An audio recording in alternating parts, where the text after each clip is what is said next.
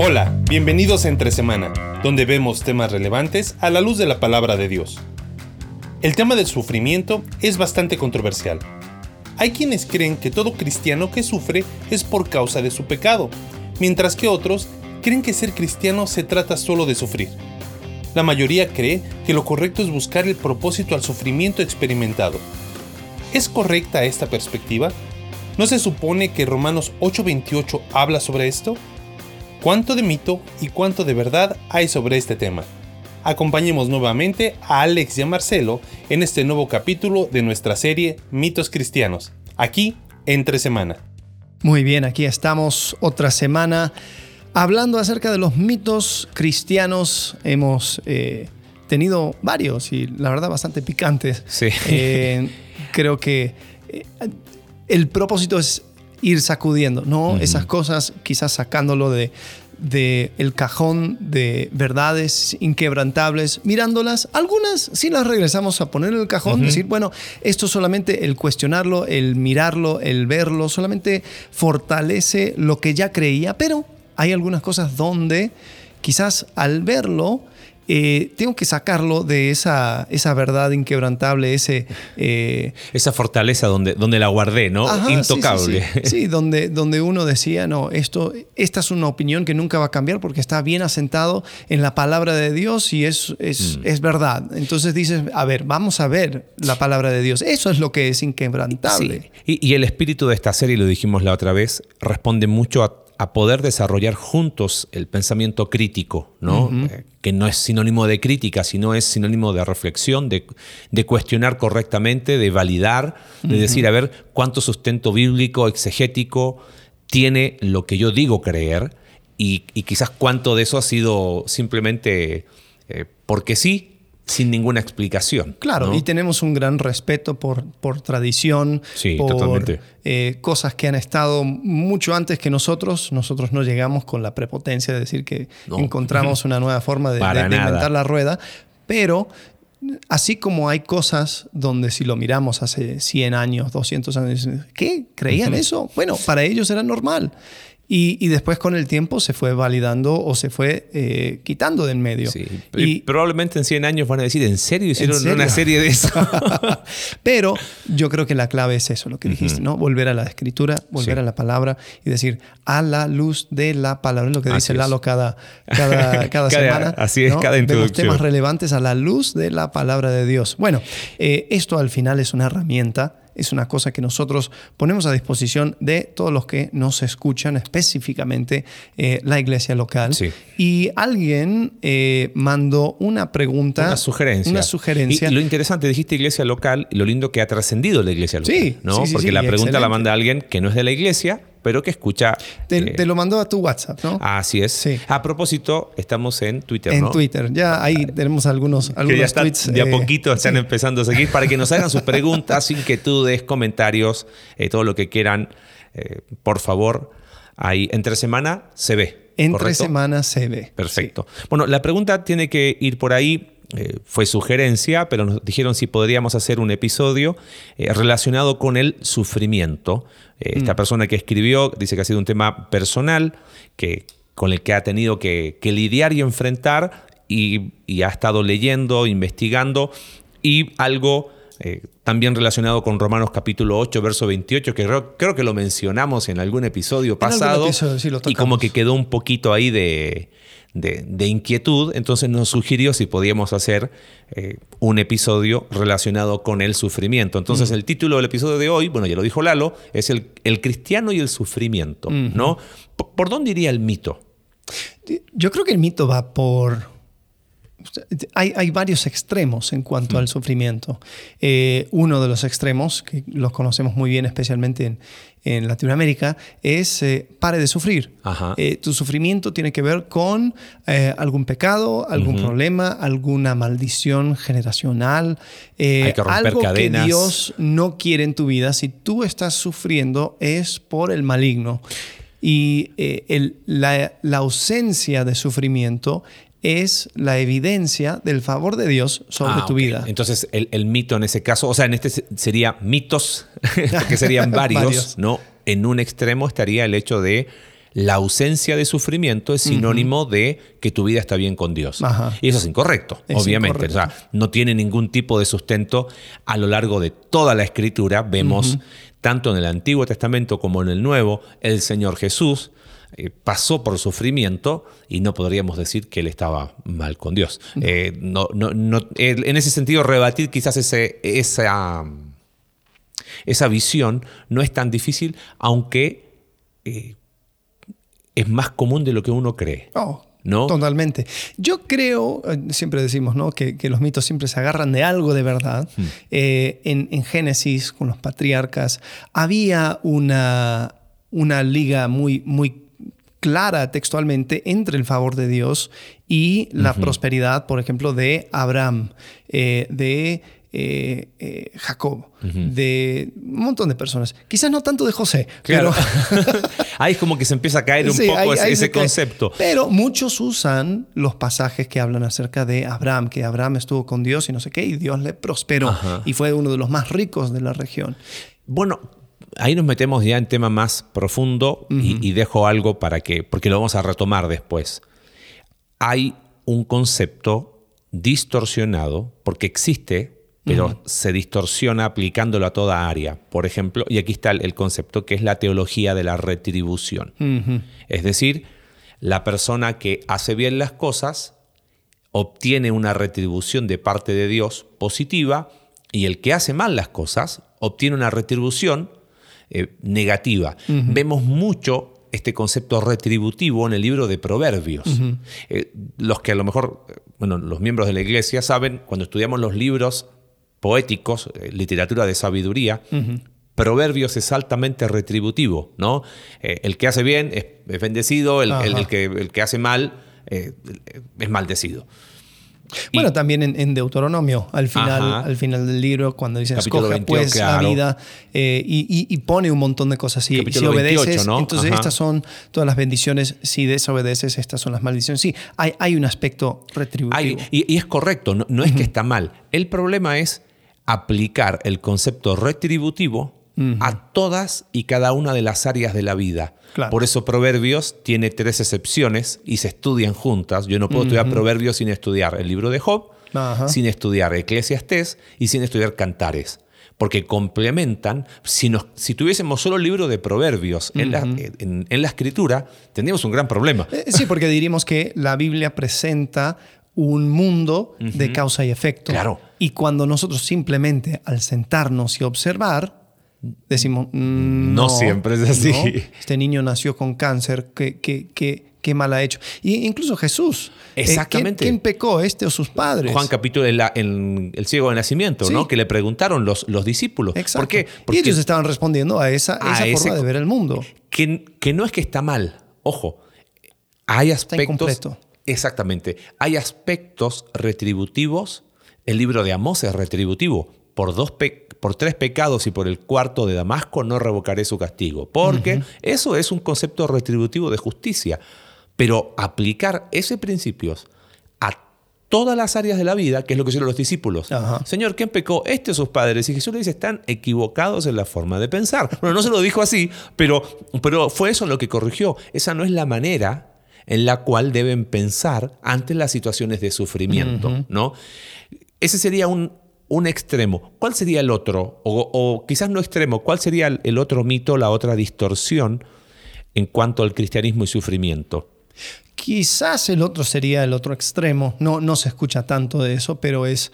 eh, y, tal vez no hay, no, hay, no hay mucho para desarrollar aquí, pero yo he escuchado a algunas personas con un, eh, una perspectiva de que todo es sufrimiento, de que uno no puede. O sea, eh, disfrutar Ah, de las cosas es, es vanidad. Es vanidad. Eh, porque nosotros tenemos que estar trabajando, tenemos que estar. Hay que estar eh, sufriendo hay que estar la vida. sufriendo, Ah, eh, ok, te entiendo. entonces son personas que no toman vacaciones porque eso no, eso no es de Dios. Eso es- eso no es de Dios. eh, eh, es, Es, es muy placentero. es muy placentero, es, Es muy egocentrista. Sí. Ajá. Ajá.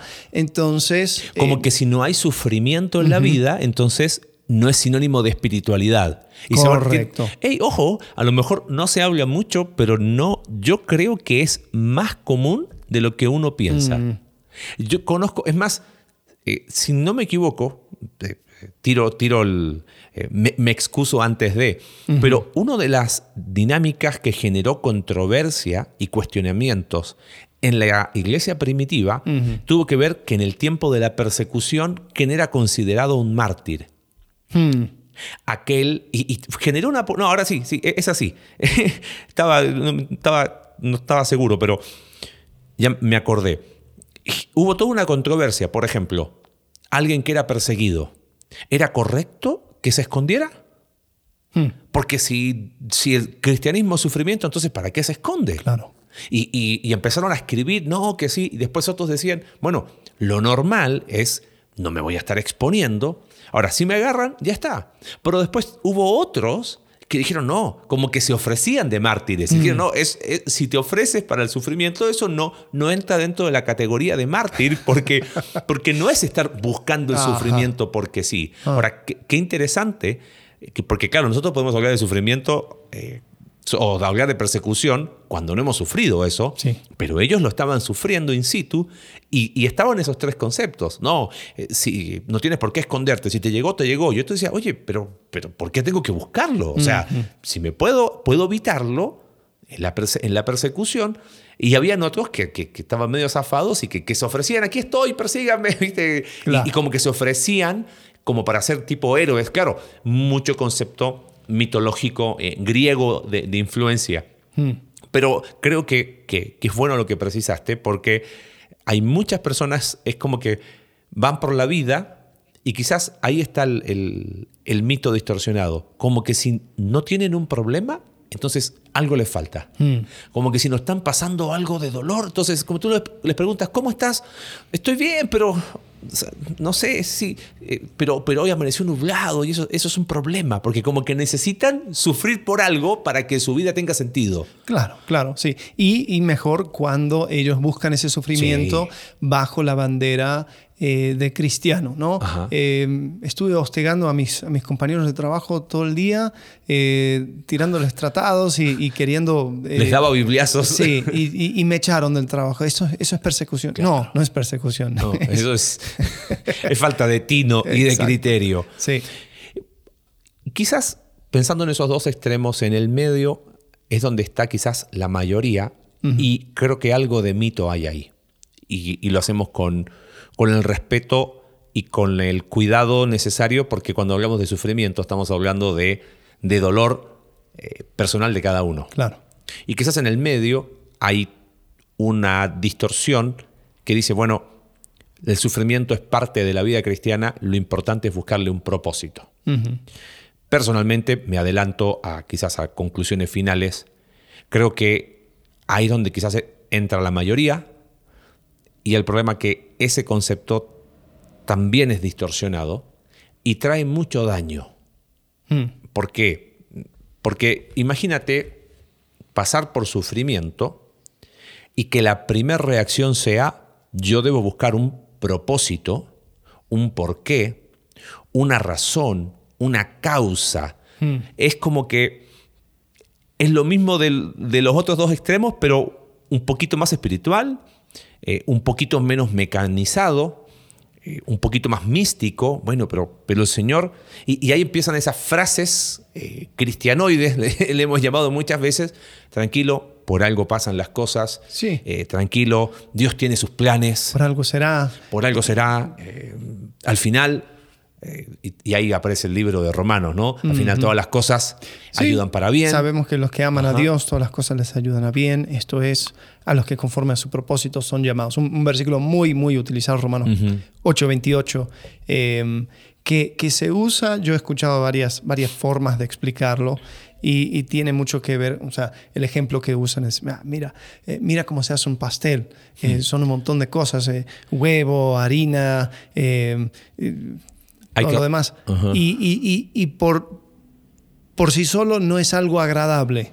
entonces es cuando Dios combina todas estas experiencias, estas situaciones mm. incómodas, este sufrimiento, y Dios, lo, Dios crea algo hermoso de eso. Mm. Y, y, suena muy bien, Em, Y quizás en algunas situaciones específicas uno puede ver cómo es que eso, eso se fue dando, pero no es el punto de ese versículo. Que suene bien no significa que suene bíblico. Uno. Bueno, si no es el punto del versículo, entonces tendríamos que explicar un poquito Romanos capítulo 8 para después profundizar. Y creo que sería interesante hablar un poquito del libro de Job. Tengo acá Romanos capítulo 8 para un poco más de contexto. Capítulo 6 y capítulo 7 está hablando de que no porque eh, Dios nos dé su gracia cuando pecamos, seguiremos pecando, porque esa no es nuestra identidad. Tampoco nuestra identidad es estar bajo sometidos a la ley, y hace toda una, analogía eh, en cuanto a matrimonio en el capítulo 7, para llegar al capítulo 8, y empieza el capítulo 8 diciendo, por lo tanto, ya no hay ninguna condenación para los que están unidos a Cristo Jesús, pues por medio de él la ley del Espíritu de vida me ha liberado de la ley del pecado y de la muerte. Y, empieza a hablar y habla de que eh, Dios nos ha dado su espíritu, ¿no? Versículo 9, sin embargo, ustedes no viven según la naturaleza pecaminosa, sino según el Espíritu. es que el Espíritu de Dios vive en ustedes. Después está el versículo 11 eh, que habla que ese Espíritu nos, ese poder que levantó a Cristo, que es el Espíritu Santo, mora en nosotros, ¿no? Y, y termina ahí esa primera parte versículo 15, que nosotros no recibimos un espíritu que de nuevo nos esclavice al miedo, sino el espíritu que los adopta como hijos y nos permite clamar Abba Padre.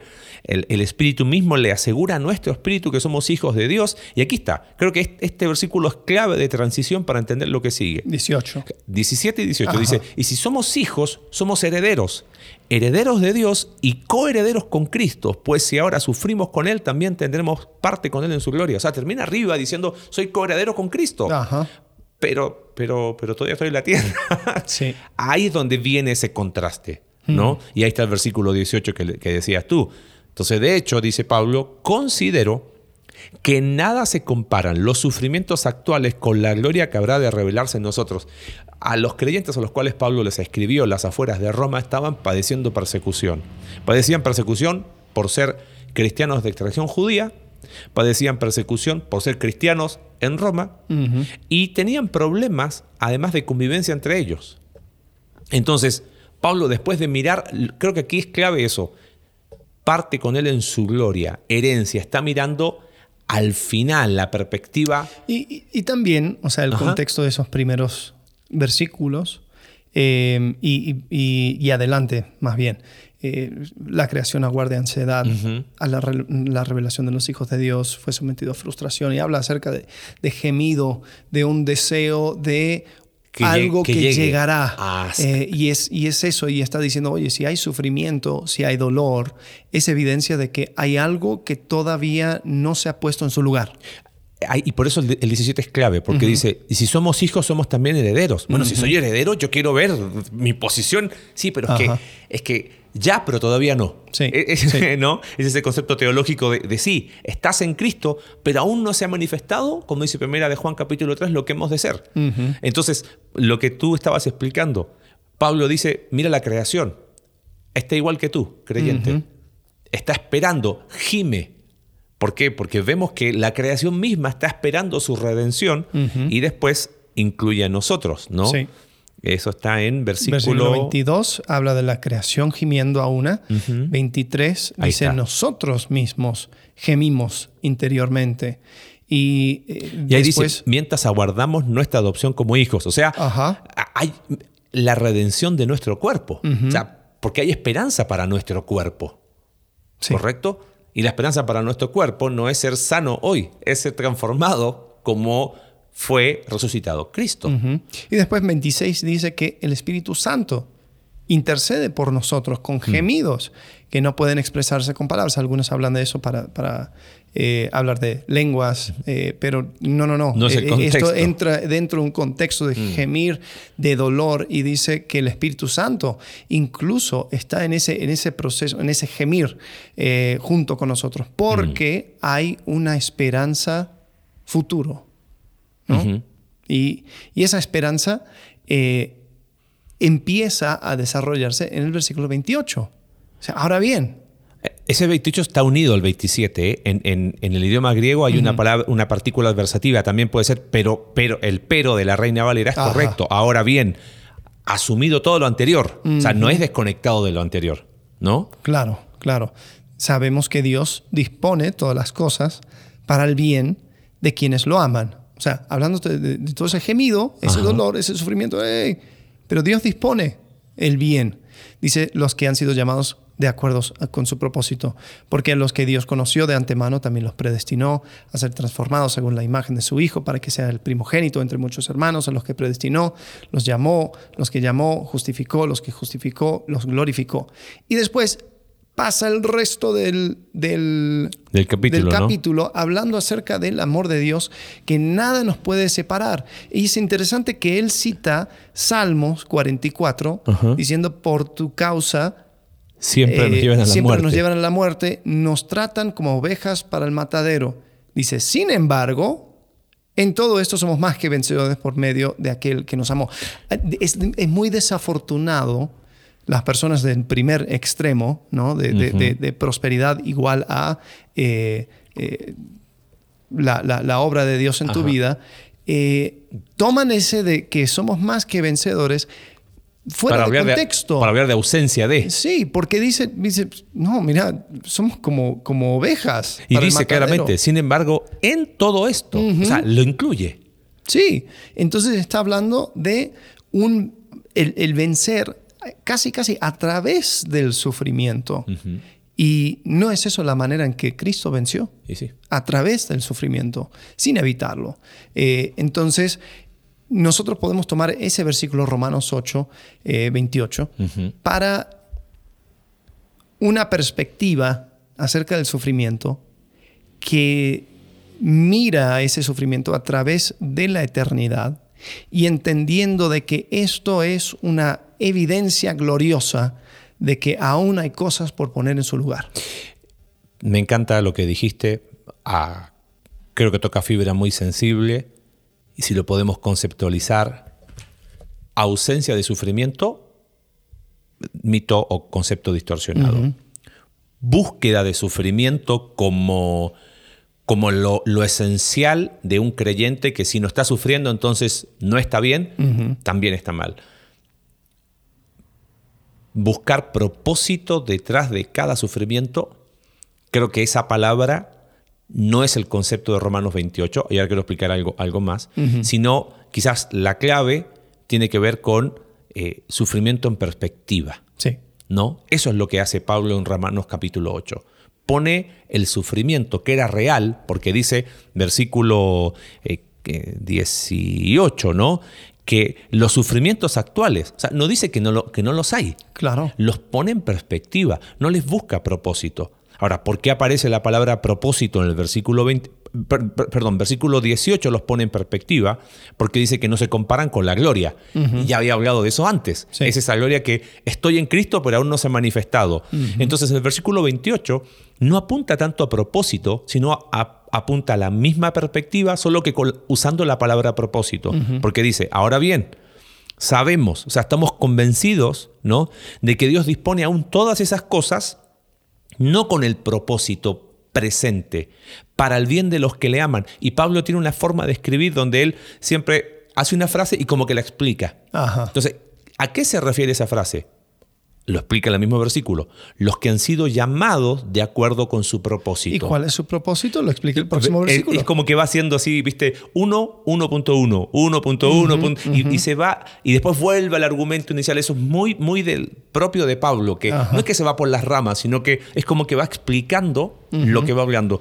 ¿A cuál es ese propósito? Bueno, a los que Dios conoció de antemano, Él los predestinó a ser transformados según la imagen de su Hijo. Ahí está.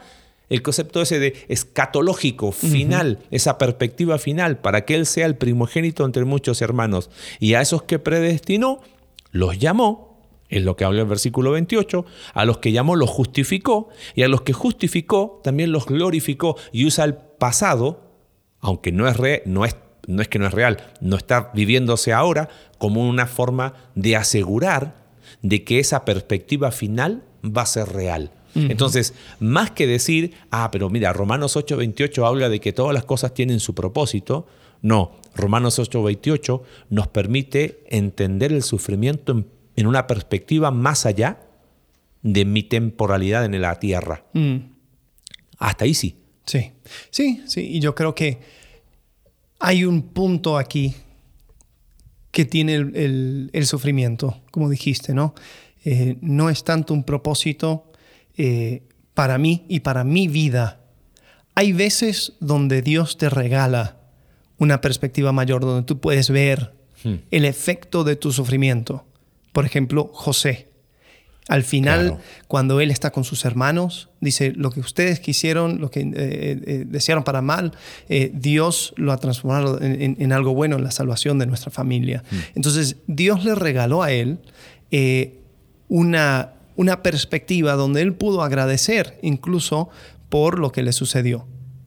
no es siempre el caso con todos. No, todos somos José. No, no todos tenemos esa, opción de perspectiva. Sería perspectiva en esta tierra, ¿no? sí, eh, sí.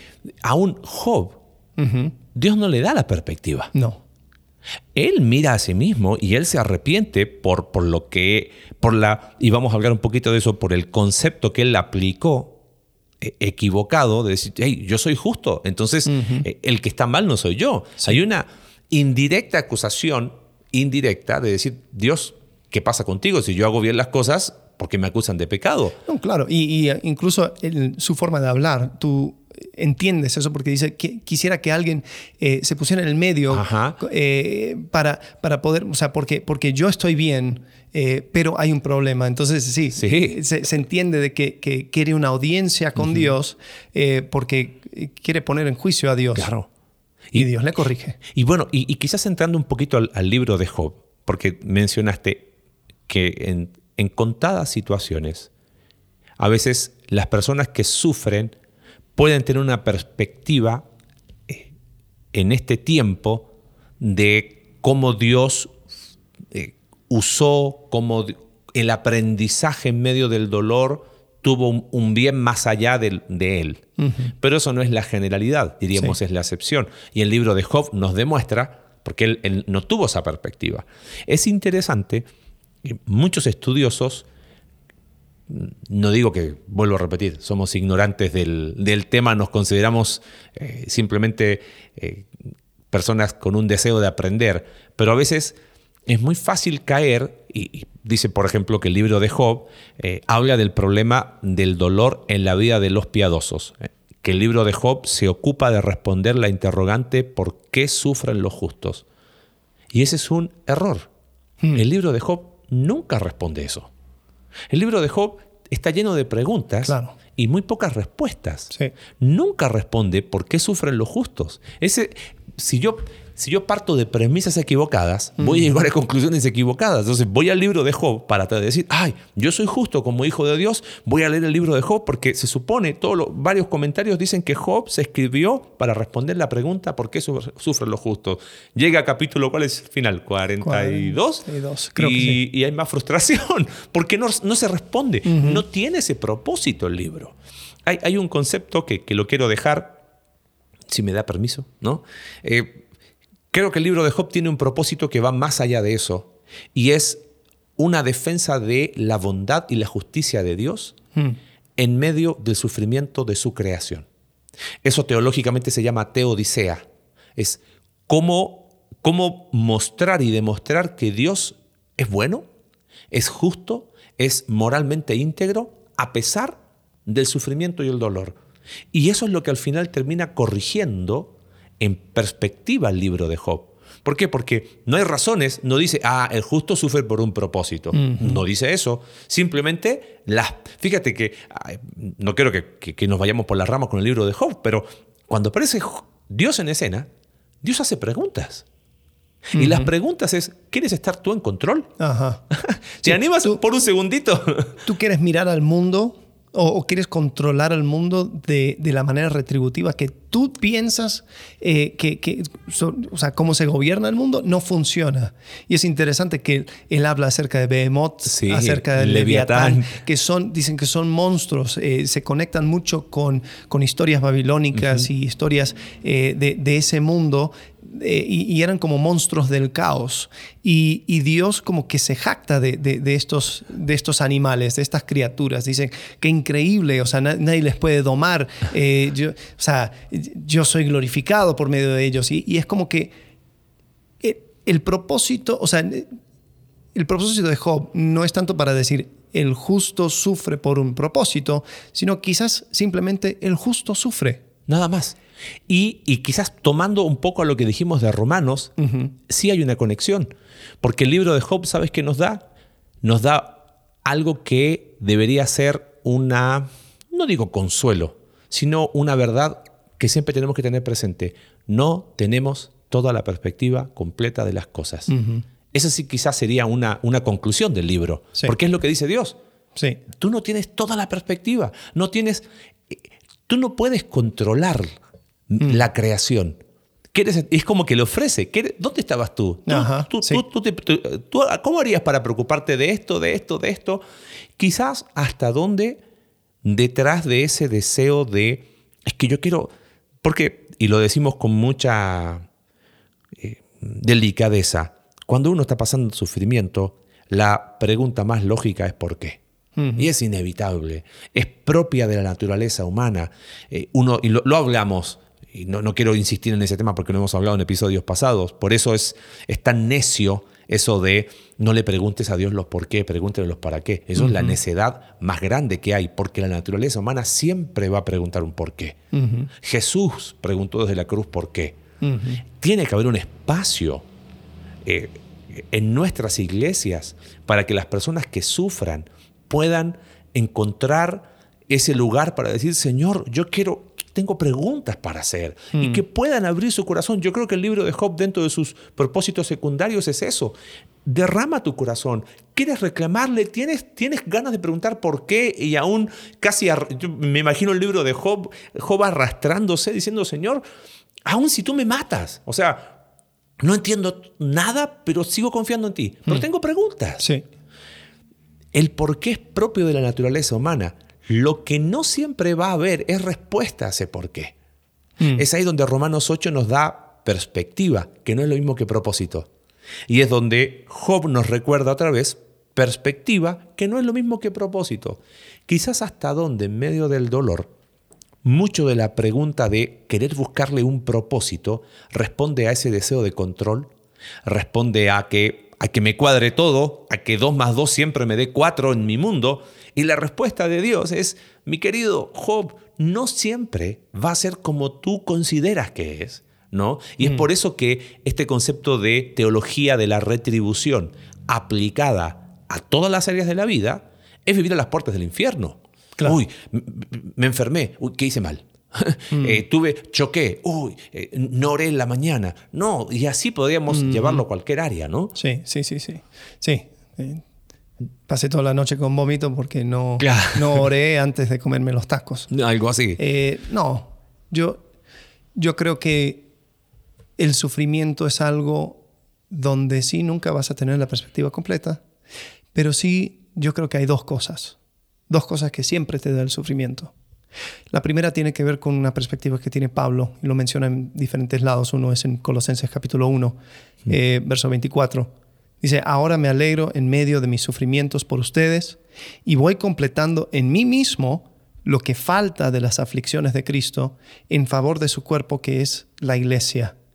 Mm. Y dice, de esta llegué a ser servidor según el plan que Dios encomendó para ustedes, dar cumplimiento a la palabra de Dios. Y yo tengo, entiendo de que, de que Pablo entendía el sufrimiento como una forma de conectarse aún más, o sea, de, manera más cercana a Cristo. Mm. Y si Él, en servicio a la iglesia, sufre, Él es como que eh, se va al lado de Cristo, va junto con Cristo en esa, en esa labor. Porque así como Cristo sufrió por la iglesia, Él también está sufriendo por la iglesia y Él eh, llega a entender mejor a Cristo. Mm. El sufrimiento te da una perspectiva de Cristo. Totalmente. Te permite entender un poco mejor a Cristo. Mm. Y la segunda cosa, yo creo que lo vemos en el mismo eh, Romanos capítulo 8, el sufrimiento crea un mayor peso de gloria. Mm. Te hace cada vez más obvio de que esta no es la manera de vivir, eh, esa, esa manera plena, eterna, que va correspondiendo a, cómo, Dios nos creó como seres eternos. Y nos damos cuenta de que hay algo más allá. Mm. Si no tuviéramos sufrimiento, sería muy difícil llegar al final de nosotros mismos, mm. porque todo nos va bien, porque todo lo podemos, porque mi perspectiva, mi gozo, todo se completa aquí en esta tierra.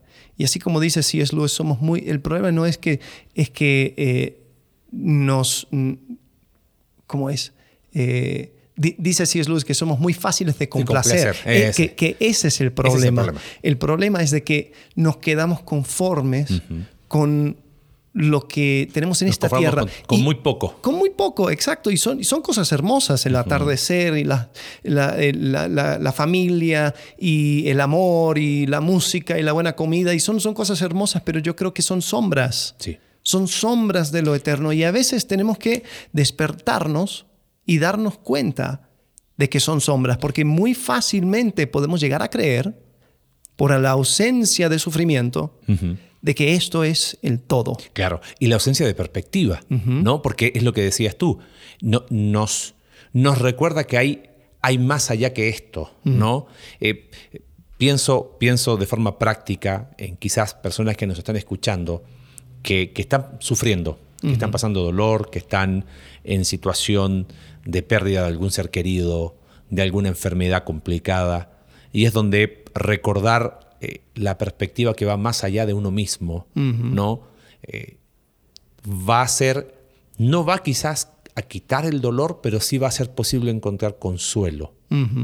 Pero si vas por la vida en la búsqueda de propósito, es como que esa búsqueda de propósito rechaza el consuelo de Dios. Porque Dios, es como que Dios viene a trato de imaginar, Dios viene a consolar y no, no, no, no, es que yo no quiero tu consuelo, yo no quiero tu, tu, paz, yo quiero una explicación, yo quiero que tú me digas por qué pasó lo que pasó.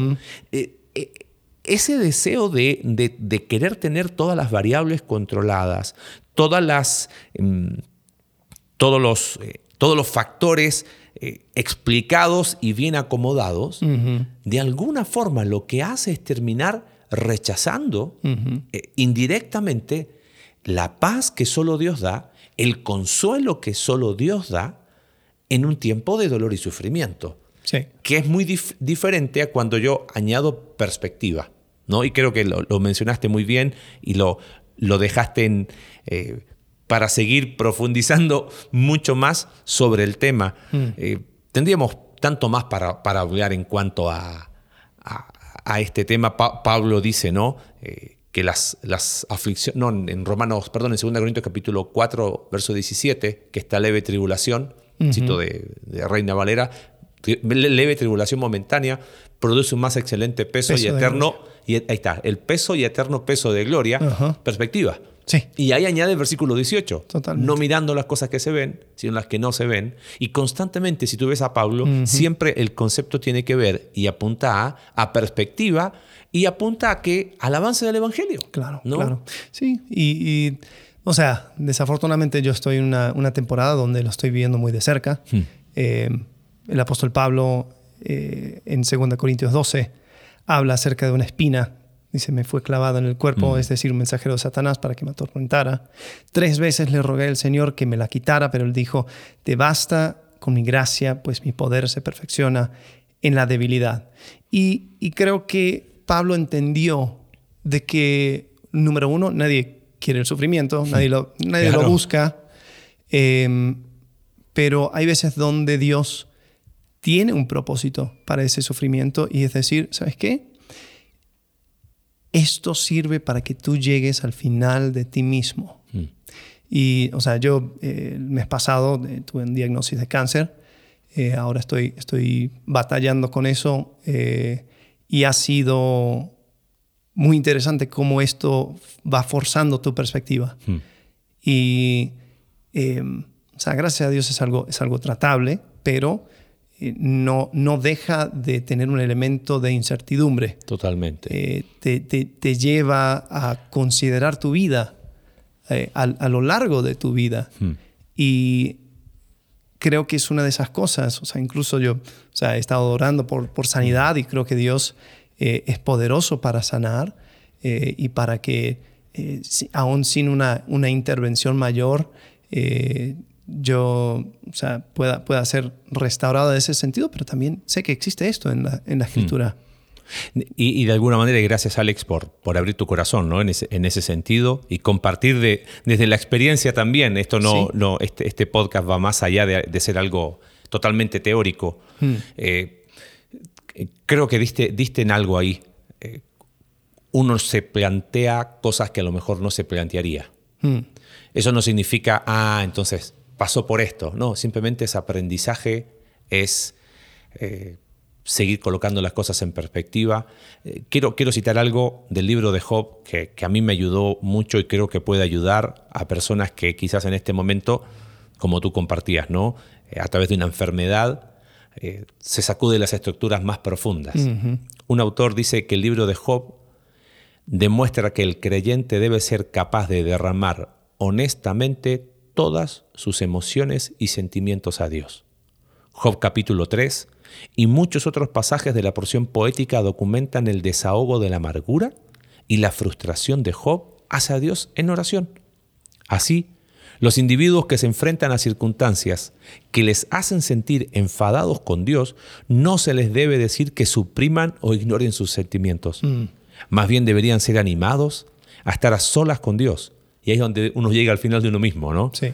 Deberían ventilar sus intensas heridas y necesidades con aquel que es el único que entiende las profundidades del dolor y las frustraciones humanas. Hmm. Y en ese lugar es, como decías tú, es un, es un camino que, que, solo transita aquel que está sufriendo y, y Dios, y nadie más. Aquel que está pasando esa situación adversa y nadie más.